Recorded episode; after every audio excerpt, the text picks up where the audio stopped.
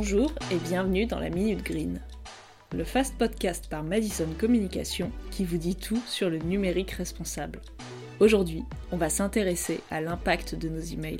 Saviez-vous que la distance moyenne parcourue par un email est de 15 000 km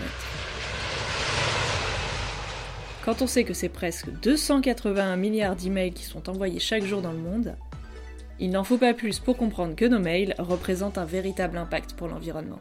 Alors c'est parti pour quelques bonnes pratiques à adopter. En numéro 1, nettoyez régulièrement votre boîte mail. Supprimez les mails déjà consultés, ceux dont vous n'avez plus besoin et les spams qui peuvent s'accumuler. Désabonnez-vous aussi des newsletters qui ne vous intéressent plus. Même si ce nettoyage régulier est un très bon geste, pensez plutôt à réduire le nombre de mails que vous envoyez et le nombre de mails reçus plutôt que de les supprimer a posteriori. Autant s'attaquer directement à la source du problème.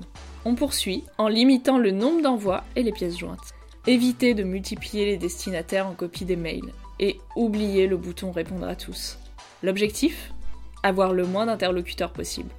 Pour l'envoi de fichiers, passez plutôt par des sites dédiés comme WeTransfer ou Filvert. Et pour vos interlocuteurs réguliers, pensez à des services de messagerie comme Slack. En 3, optez pour le format texte plutôt que le format HTML. Et oui, le format texte est en moyenne 12 fois moins lourd que le format HTML. Vous pouvez donc envoyer vos emails au format texte par défaut pour supprimer toute mise en forme et n'utiliser le format HTML que lorsque c'est indispensable. Pour votre signature mail, évitez les images, les liens ou créez-en plusieurs à utiliser selon le besoin et vos interlocuteurs. Enfin, quatrième conseil, n'imprimez pas vos mails.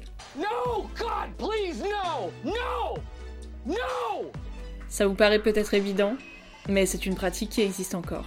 Alors, préparez le coup et utilisez une police comme Century Gothic qui consomme peu d'encre à l'impression, au cas où le destinataire imprimerait votre mail. On espère que cette nouvelle Minute Green vous a plu. On se retrouve très bientôt pour un prochain épisode.